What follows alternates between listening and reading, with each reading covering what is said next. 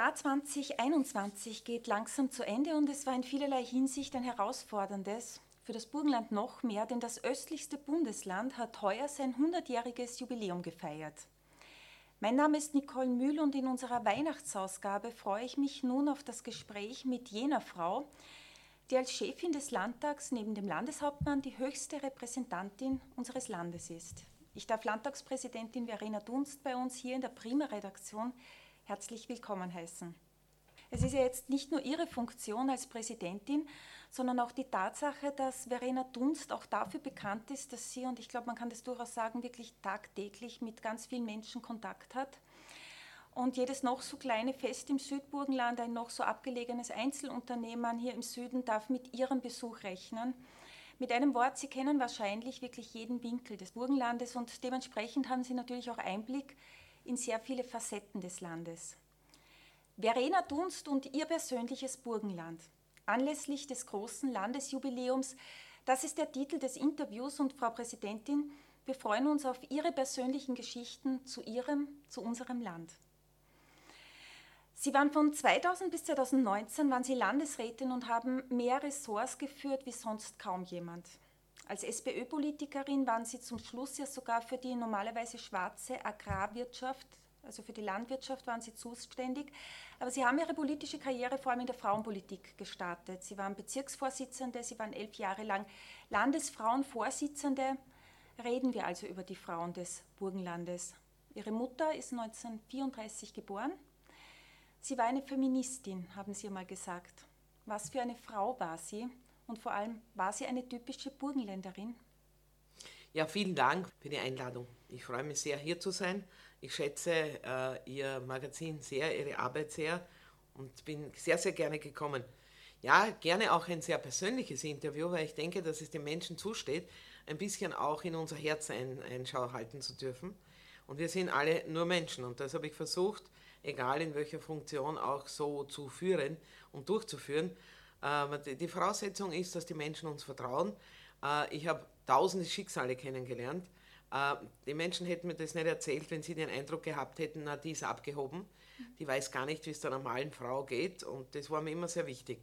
Ja, äh, ich habe wirklich auch meine Schwester, die acht Jahre jünger ist als ich und schon fast einer anderen Generation angehört. Wir haben wirklich das Glück gehabt, eine tolle, engagierte, unglaublich mutige Vorreiterin. Heute würde man sagen, sie ist wirklich eine Feministin. Damals hat man den Ausdruck nicht einmal noch gekannt ähm, äh, zu haben, weil sie hat, äh, ja, ich versuche es äh, so zu sagen, dass ich ihr auch gerecht werde und ohne dass ich zu traurig bin. Sie, leider habe ich sie genau im November vor zwei Jahren verloren und sie fehlt mir. Sie fehlt mir unglaublich, jeden Tag eigentlich. Und äh, je länger sie nicht mehr da ist, umso mehr äh, weiß ich, dass meine Schwester und ich einen Fehler gemacht haben. Wir hätten ihr das noch viel mehr sagen müssen, wie sie, wichtig sie war, aber wir haben nicht damit gerechnet. Auf alle Fälle Warum Feministin und wie war meine Mutter und wie ich meine Mutter erlebt und warum sind wir beide äh, als Arbeitnehmerkinder, meine Schwester und ich, dann auch zu einem Studium und zur Möglichkeit einer Ausbildung gekommen. Meine Mutter hat das von Haus aus eigentlich, Jahrgang 1934, Sie haben es erwähnt, so gesehen, dass sie gesagt hat, meine Mutter war wirklich sehr intelligent, ähm, ich hatte keine Bildungschance. Meine Mutter ist dann ähm, mit in sehr jungen Jahren, äh, über 20, äh, 21 glaube ich war sie genau, in die Schweiz gegangen.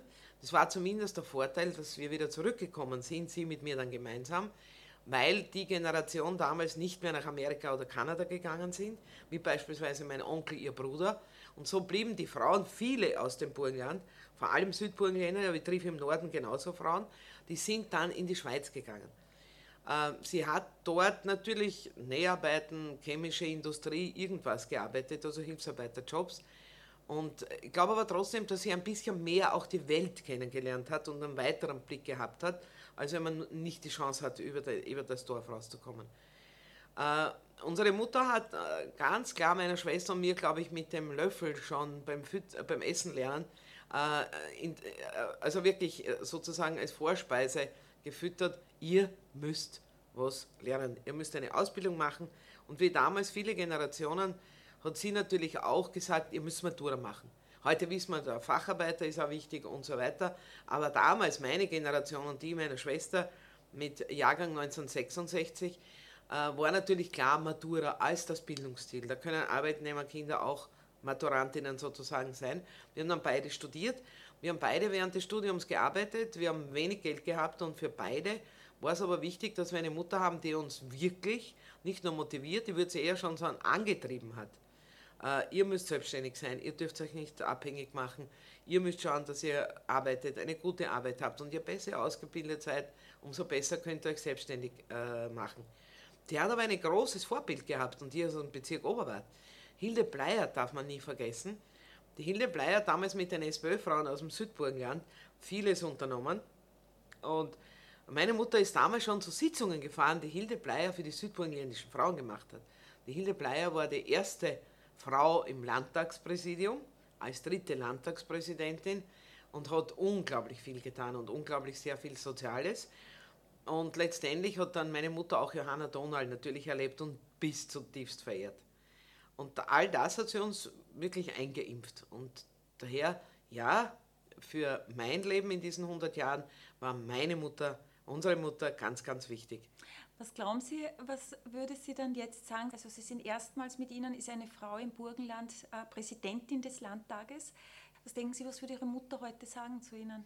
Ähm, meine Mutter war sehr, sehr stolz auf uns beide. Meine Schwester ist einer der wenigen HTL-Direktoren und einer der größten HTLs als Leiterin äh, und Hack und so weiter in Wien. Äh, war auf uns beide natürlich sehr, sehr stolz. Ähm, äh, wir haben jetzt das unglaubliche Problem gehabt, meterweise, das, was sie getan hat, nämlich in Ordner abzulegen, meine Interviews, Zeitungsartikel, die hat sie alle vom ersten Moment angesammelt. Also da kann man sich ungefähr vorstellen, wie groß ihr Repertoire an Ordnern war, weil sie das alles aufgehoben hat und immer wieder nachgelesen hat. Gerade, sie hat mich immer begleitet in der Karriere, war irrsinnig stolz war aber, und das ist auch das zweite Gesicht unserer Mutter, äh, immer aber sehr kritisch. Also meine Mutter war selten die, wir, wir, haben uns immer, wir haben uns immer abgewechselt. Meine Schwester hat in der Früh mit ihr telefoniert und ich am Abend beim Nachhausefahren. Und da hat meine Mutter natürlich gesagt, oh, oh du warst bei Burgenland heute. Der zweite Satz war aber, der Schal war schief, die Schuhe haben nicht gepasst und überhaupt warst du ernst, zu lustig. Geschminkt warst du auch nicht gut und inhaltlich hättest du kürzer sein können oder präziser. Also so eine Mutter, die eigentlich verlangt hat und eingefordert hat. Also stolz, aber immer natürlich aus Sorge wahrscheinlich, äh, dass da nichts passiert oder meiner Schwester passiert, aber vor allem ich war natürlich im Fokus der Öffentlichkeit, äh, schon auch sehr fordernd und sehr kritisierend. Und meine Mutter fällt mir aber, die hat mit uns noch so geschimpft, da kommst du dann vor als 50-, 60-Jähriger, als wärst du gerade in den Kindergarten eingetreten. Wenn man dann die Mutter hat, die dann von oben bis unten einmal äh, fokussiert und sagt, das passt nicht. Sie waren ja auch äh, ursprünglich Lehrerin und Sie waren die Direktorin mhm. der Polytechnischen Schule in Güssing. Sie waren aber auch als Abgeordnete im Nationalrat in Ihrer letzten Funktionsperiode, vor allem äh, die bis 1999 war das, da gehörten Sie unter anderem auch dem Unterrichtsausschuss an. Wie ist es mit der Bildung im Burgenland, wenn Sie so zurückblicken? Äh, der frühere Landeshauptmann Theodor Kehre hat das Burgenland sogar mal als das Land der Schulschande bezeichnet. Und der Hans Nissel hat das Burgenland dann aber erstmals schon die höchste Maturantenquote im Bundesländervergleich erzielt. Wie war es, als Sie noch Lehrerin waren und wie haben Sie dann diese Entwicklung später auch mhm. miterlebt? Ich bin natürlich ein, ein, äh, eine, eine ausgewiesene äh, Verfechterin dessen, was Kreisky wirklich möglich gemacht hat. Also äh, Bildung hilft, Arbeitsplätze zu haben, nachhaltige Arbeitsplätze, schützt vor Arbeitslosigkeit, vor Abhängigkeit, wenn wir wieder bei der Frauenfrage ganz speziell, solange ich eigenes Einkommen habe, und das hängt halt von der Ausbildung ab, solange bin ich nicht abhängig und komme auch nicht in die Armutsfalle, in der sich viele Frauen befinden, natürlich angefeuert und, und bedingt nach, durch Corona, aber prinzipiell ist Bildung einfach der Schlüssel zu vielem. Bildung, Wissen, äh, macht eigentlich die Rahmenbedingungen für ein gutes Leben. Äh, ich habe das so erlebt, äh, ich bin heute sehr froh, dieser Generation anzugehören, weil ich glaube, dass man heute, wie denn auch, wie kann ein junger Mensch, ein Student von heute, sich vorstellen, wie es damals war. Äh, ich habe also das genützt und habe eben studiert und meine Schwester hat beispielsweise Tag und Nacht in der Postzentrale im 15. händisch kartiert und ist dann am Tag auf die Uni gegangen. Also wir sind wirklich da da durchgegangen mit wenig Geld, aber trotzdem die Bildungschance zu haben. Ich habe dann an sich äh, mich entschieden für ältere Kinder, neue Mittelschule ähm, und bin dann in die Polytechnische Schule gekommen, die ich überhaupt nicht gekannt habe und bin dort aber so mit Leidenschaft aufgegangen, weil ich genau das machen konnte, nämlich dort genau auf die Bildung zu sehen. Ich war dort mehr Sozialarbeiterin, was mir ja sehr gut gefällt, als die Bildungsvermittlerin und habe mich auch nie so gesehen. Ich habe dort sehr bald gelernt und ein halbes Jahr später hätte ich sollen in die Hauptschule Güssing, was mein Ursprungsziel war, zurückgehen und ich habe das damals kategorisch nach einem halben Jahr abgelegt weil? und abgelehnt, weil ich gesagt habe, nein, das ist meine Schule. Da habe ich viele Chancen, anderen eine Chance zu geben. Und in der Hauptschule ist man doch, das überhaupt nicht degradieren, aber doch mehr auch schwerpunktmäßig Bildungsvermittlung. Äh, und dort war ich wirklich so mittendrin in, in, in vielen sozialen Fragen und so weiter. Ich habe dort durch die Polytechnische Schule sehr viel gelernt, auch als Lehrerin. Ich sage aber jetzt auch gleich, ich würde heute schon wieder anders unterrichten. Ich bin dann so eine, eine Verteidigerin dieses Schulsystems geworden, sodass ich bundesweit in verschiedenen Gremien dann mitgearbeitet habe, weil es noch heute leider so ist. Wer hat heute eine Bildungschance? Eine Bildungschance hat jemand, der also mehr zu, zu lernen, mehr sich auszubilden, wenn man zu Hause unterstützt wird. Aber genau ist der Punkt. Es gibt viele, die zu Hause nicht die Eltern vorfinden, auch kein Vorwurf an die Eltern, es hat jeder seine, seine Lebenssituation, aber die haben von Haus aus keine, die zu Hause nicht unterstützt werden. Das beginnt ja eigentlich schon fast im Kindergarten, dass man mit denen was tut und Arbeitsblätter und was weiß ich, setzt sich fort in der Volksschule. Und das, wenn Millionen im Jahr ausgegeben werden und sehr viele schon Volksschulkinder Nachhilfe haben, dann muss ich mir schon was überlegen. Das heißt, das sind aber die, wo die Eltern vielleicht auch bildungsfern sind und die, mit denen habe ich gearbeitet. Und die, Sie müssen sich vorstellen, Bildung heißt auch ähm, Selbstvertrauen, Courage. Das hat niemand, der bildungsfern ist, der sich auch verbal nicht ausdrücken kann. Wie denn? Woher hat er denn das? Daher, Bildung, ja, wir haben da sehr vieles im Burgenland gut gemacht wo ich immer mehr die letzten Jahre draufgekommen bin, klar, man wird an einer Matura-Quote gemessen. Und ja, das Burgenland war wirklich sozusagen die Bildungsschande. Wir haben viel zu wenig Schulen gehabt, das war Kehre immer wichtig, mit, der, mit dem ich ja sehr stark zusammengearbeitet habe. Ähm, das Zweite, dann haben wir die höheren Schulen gehabt und dann haben wir ein bisschen was vergessen. Und das weiß ich in den letzten Jahren. Ah, mit Hans Niesel habe ich gestern äh, noch ein Gespräch gehabt dazu, wir haben dann ein bisschen zu sehr auf die Maturaquote gesetzt und auf die Schulen, Schulen, Schulen und haben ein bisschen die Lehre, wir haben sehr viel investiert, dann einige Jahre begonnen, da hat die SPÖ die, das Berufsschulressort übernommen und seitdem, mein Mann ist ja Berufsschullehrer, äh, haben wir, war eine Idee dahinter war, zu investieren. Du musst in der Berufsschule, duale Ausbildung ist wichtig, auch gescheite Maschinen haben, dort investieren. Wir haben aber ein bisschen vergessen, eben die Lehre, obwohl wir immer stolz drauf sind, ein bisschen hervorzuheben und die Handwerker. Heute sind wir in einer Situation, wo wir eine Übererfüllung der Maturaquote haben, aber eine Untererfüllung von Lehrlingen. Schauen Sie sich die Berufsschulzahlen an und ich kriege jeden zweiten, dritten Tag Anrufe von, Sie können mein Projekt wieder daheim sein, bitte von der Wirtschaft, wir können keine Aufträge mehr nehmen. Das war ein Fehler im Nachhinein, dazu stehe ich auch. Mhm. Das habe ich auch ein bisschen, obwohl ich es als Pädagogin spüren hätte müssen, habe ich das ein bisschen unterschätzt. Ich wurde aber immer belehrt von meinem Mann, der gesagt hat, du, wir brauchen gute Berufsschullehrlinge, die müssen rechnen können, die müssen, müssen Deutsch können, die müssen sie artikulieren können, die müssen auch Englisch können, weil viele Konstruktionen sind in Englisch erklärt. Das haben wir vernachlässigt. Mhm. Wir kommen immer mehr drauf, aber es ist ein bisschen zu spät. Nur da haben wir einen großen Gegner in dieser Bildungschance duale Ausbildung. Das, sind die, das ist das Prestigedenken der Eltern. Das ist ganz schwierig, ja. Ähm, aber ich glaube irgendwie, das Image ist schon ja weiter aufpoliert von der Lehre und mittlerweile weiß man ja auch irgendwie, dass der Verdienst teilweise bei Facharbeitern größer ist als bei Akademikern.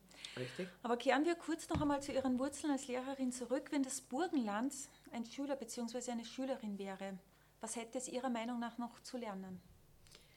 Ähm, ich möchte so anfangen. Pädagoginnen und Pädagogen haben eine Kunst. Sie können Kinder motivieren oder nicht. Und man kann eigentlich für jedes Fach einen Schüler oder einen Jugendlichen motivieren. Man muss nur die, ihnen die Freude geben, die Wertschätzung geben, auf gleicher Augenhöhe mit ihnen zu arbeiten, je älter sie sind.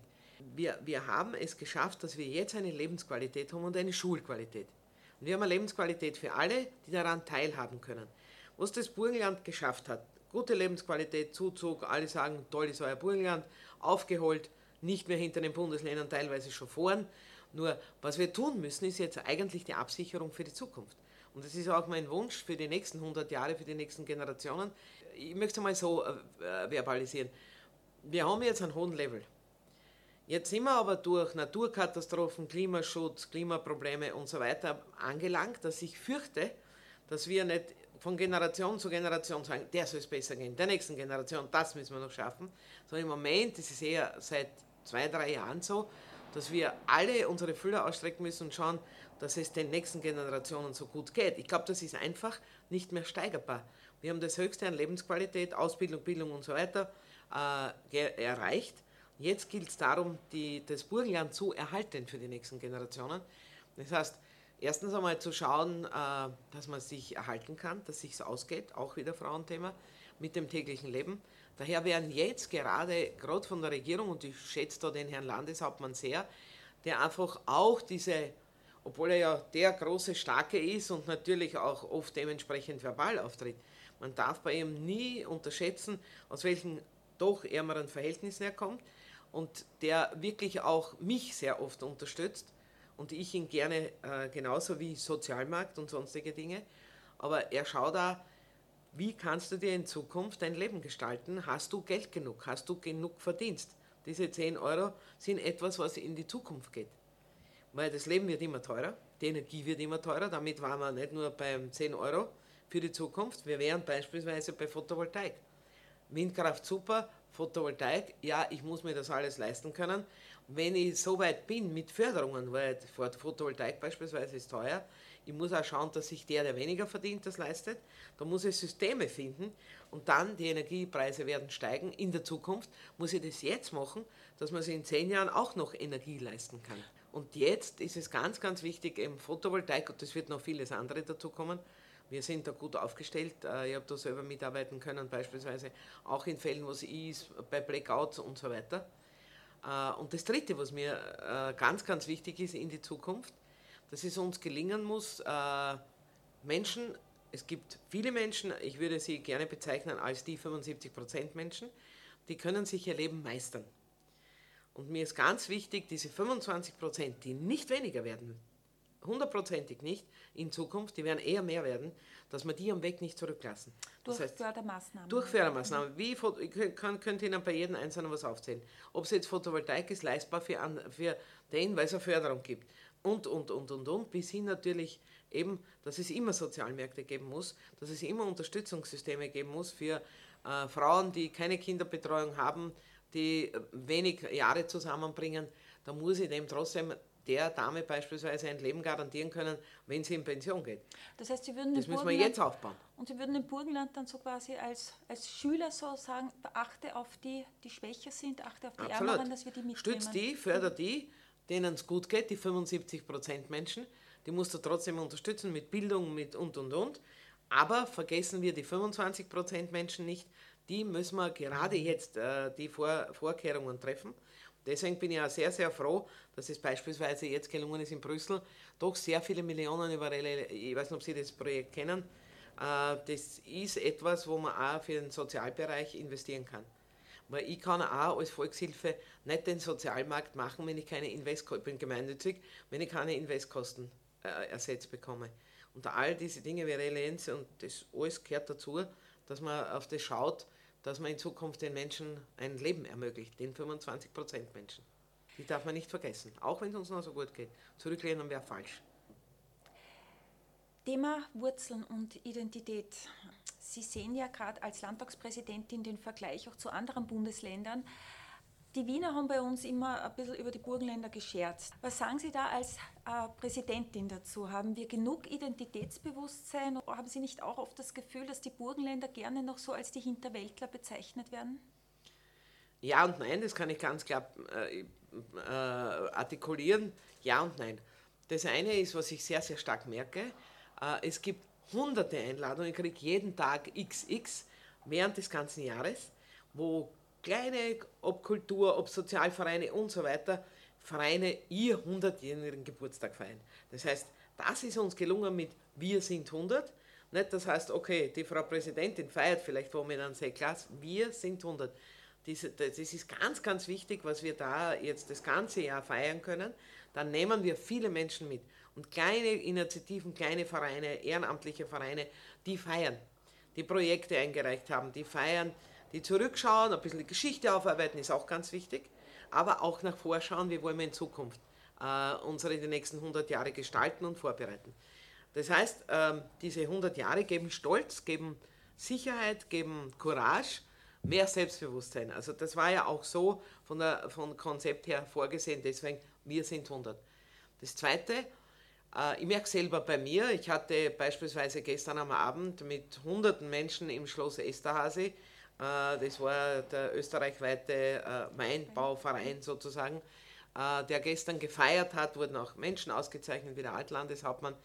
Und dort tue ich mich sogar schwer, also irgendwie sind wir schon in, in Bescheidenheitswolle eingepackt als Burgenländer, dort oben zu stehen und zu sagen, Herzlich willkommen im Burgenland, fühlen Sie sich mit, in unserem Land mit höchster Lebensqualität wohl.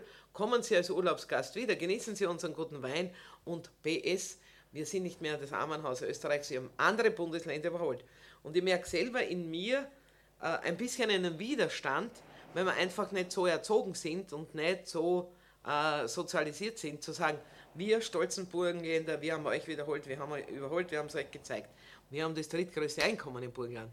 Na, wie oft sagen wir das? Aber das ist noch so in uns drinnen. Das ist in uns, uns drinnen. Also das, ich meine, Bescheidenheit ist ein Ziel, heißt es so schön, aber trotzdem über diese äh, ja, Hürde sollte man eigentlich kommen. Ich glaube aber trotzdem, dass der Burgenländer und speziell der Südburgenländer äh, schon ein wenig weniger jammert, äh, sondern immer, immer, immer couragierter wird und immer selbstbewusster. Aber wie gesagt, Bescheidenheit ist auch eine Ziel, aber wir bräuchten eigentlich nicht mehr bescheiden sein. Wir haben so ein bisschen in der DNA bei uns irgendwie mhm. drinnen, dass, wir, dass ja. wir, das nicht so gut rausbekommen. Aber, was glauben Sie, wenn es in anderen Bundesländern ist, wie die das dort präsentieren? Ne? Ja, jetzt sagt man ja, dass der Wiener immer ein bisschen zwider ist und immer so ein bisschen vor sich hinkrantelt. Hm, wenn Sie den Burgenländer so von der Mentalität beschreiben müssten, wie erleben Sie ihn? Wie ist für Sie der typische Burgenländer? Zwider sind wir ja nicht, oder? Nein, ähm, ich glaube, dass der typische Wiener nicht immer Zwider ist, aber er neigt sich ja eher aufgrund seiner ganz anderen Aussprache, aufgrund seines, seiner, seiner, des Einsatzes der Wörter, ist der Wiener ganz anders organisiert äh, von, von der Verbalität her. Wir sind ja alle Burgenländer, sind ja halbe Wiener, ich kann das nur immer wieder wiederholen. Gerade der Südburgenländer ist gewohnt, dass er in Wien arbeitet, gearbeitet hat, Ärzte aufsucht, wenn es sein muss und, und, und. Und viele Menschen haben ihre Kinder und Enkelkinder in Wien. Und daher sind wir mit den Wienern, glaube ich, gehen wir gar nicht so grantig um. Wir, wir kritisieren den Wiener gar nicht so stark wie andere Bundesländer das tun. Ich bin ja sehr viel unterwegs in Österreich, das fällt mir schon auf. Also ich, ich tue mir auch schwer, auf den Wiener sozusagen hinzuhacken. Ja, aber er grantelt ja mit uns. Wir granteln ja, genau so ist. Ja, ja. Aber weil wir uns so mit Wien doch ein bisschen in der Verbindung sehen. Wie beschreibe ich den, den typischen Burgenländer? Ich würde mal sagen, dass ich natürlich in, in diesen vielen Jahrzehnten gelernt habe, den Burgenländer schon ein bisschen auch nach Regionen zu sehen. Das ist gut, das ist unsere Stärke. Wir sind ein Land der Regionen und in den Regionen sind die Menschen auch verschieden. Also den typischen Burgenländer gibt es aus meiner Sicht kaum.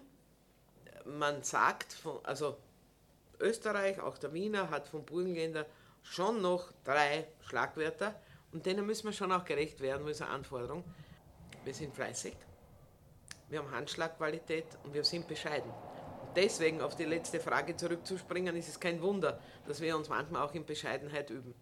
Äh, und das sagt man auch. Also der, der Burgenländer ist, egal wo man hinkommt, der Burgenländer ist fleißig, verlässlich, Handschlagqualität und bescheiden. Und gastfreundlich sind wir auch. Das ist das Richtig, sowieso, das, und deswegen das, kommen ja die Gäste so gern genau, zu uns. Ne? Genau. In Ihrem persönlichen Burgenland, welches Ereignis war für Sie da das bedeutendste? In meinem persönlichen Burgenland waren zwei, zwei Ereignisse ganz besonders. Das eine Ereignis möchte ich gerne in die Vergangenheit zurückschauen. Ich muss heute noch darüber lächeln. Meine erste schwierige Herausforderung in meiner wirklich tollen Kindheit, wirklich unbeschwert und schön und begleitet von Großeltern und Eltern und Umgebung im Südburgenland, als ich zehn war und meine Mutter gesagt hat, liebe Verena, du liest so gern, wir haben aber nichts. Sie hat keine Bücherei, nichts gegeben. Irgendwo hat man halt irgendwas dahergeschleppt. Aber du schaust doch gern Fernsehen und ich war immer bei drei Familien alternativ, um ihnen nicht zu so sehr am Geist zu gehen, weil dem Fernsehen gehabt haben wir nicht. Du musst dich jetzt entscheiden, Lesezirkel oder Fernsehen. Da muss ich heute noch lachen, weil das ist so der Blick in die Vergangenheit, dass man sieht, wie gut sich oder wie enorm sich das Burgenland entwickelt hat. Und ich weiß, ich glaube, 14 Tage habe ich nicht schlafen können als zehnjähriges Kind. Was tue ich jetzt? Ich habe mich schwersten Herzens dann für den Fernseher entschieden. Am nächsten Tag war ich schon wieder traurig über meine Entscheidung, weil ich auch gern den Lesezirkel gehabt hätte. Also jetzt wieder das Ereignis, das mich sehr geprägt hat als Kind. Das muss ich ehrlich sagen, das habe ich nie vergessen. Äh, das zweite Erlebnis, das mich dann eigentlich sehr stark geprägt hat, ist, wie ich das erste Mal gemerkt habe, es gibt keine Burgenländerwitze mehr, wir, wir sind ernst genommen. Wir werden geschätzt. Das waren viele Begegnungen im Nationalrat, Sie haben heute die Zeit schon angesprochen, wo ich gemerkt habe, dieses Wertschätzende gegenüber einer jungen, ich war damals noch sehr jung, einer, jungen, einer der jüngsten Abgeordneten heute, ich war damals 34, 35 Jahre, glaube ich, äh, heute ist das normal, das war ja damals, die Doris Boris war die jüngste, ich bin dann gleich danach gekommen. Äh, und da ist man auch auf mich zugekommen aus ganz Österreich und egal welche Fraktion und hat gesagt, gut, dass Sie da sind, wir schätzen das Burgenland, wir mögen das Burgenland und bitte bringen Sie sich ein. Das war für mich so als junge Abgeordnete das erste Mal im großen Parlament als Arbeitnehmerkind, mit vorzugsstimmender Menschen, muss ich immer dazu sagen, dort hineingewählt. Das war für mich so, wo ich gemerkt habe, es tut sich was ums Burgenland herum wir werden ernst genommen und wertgeschätzt. Und das war so mein zweites Erlebnis, wo ich gewusst habe, das geht gut dahin. Jetzt sind Sie ja vor kurzem auch Großmutter geworden. Mhm. Wenn Ihre Enkelin, Sie haben ja eine Enkelin, äh, wenn sie jetzt sagen würde, Oma, erzähl mir eine Geschichte über das Burgenland, welche würden Sie ihr erzählen? Mhm, äh, ja, zum ersten freue ich mich sehr, dass ich Großmutter geworden bin. Es, meine, unsere Tochter war 35, also es war wirklich sehr, sehr schön. Die, sie heißt übrigens Marie Verena Dunst. Und mein Schwiegersohn hat unseren Namen angenommen und daher geht es also weiter in der feministischen, hoffentlich feministischen Art und Weise der Frauen in der Familie Dunst. Ich würde, ich würde ja äh, in erster Linie, ich, das habe ich schon getan, äh, ich rede mit ihr sehr, sehr viel, obwohl sie noch so klein ist, wenn ich sie habe und äh, ich auf sie aufpassen und begleiten darf. dann erzähle ich sehr viel jetzt schon über das Burgenland. ich zeige zum Unterschied von der Stadt, wo sie eigentlich groß wird, äh, zeige ich ihr das, was das Burgenland hat. Ich gehe mit ihr zum Fischen, ich gehe mit ihr, ich setze sie in das Biotop, ich gehe mit ihr mit dem Kinderwagen, egal wo, auf die Burg Güssing. Ich gehe überall hin und erzähle ihr und zeige das Burgenland. Und erzähle ihr immer wieder, schau Marie, wie schön es bei uns ist. Schau mal, wie viel Gras da gibt, wie viele Blumen es für dich gibt, weil sie zupft natürlich gerne an diesen Dingen herum. Ich erzähle ja auch immer wieder von der Mama von ihrer Mama, was die als Kind getan hat und dass sie jetzt in Wien und im Burgenland aufwachsen kann und dass ich das toll finde, in zwei Welten groß zu werden. Also diese Geschichten, die kriegt sie jetzt schon von mir erzählt. Und ich sage natürlich auch dann immer, wie sehr ich mich freue, wenn sie im Burgenland ist.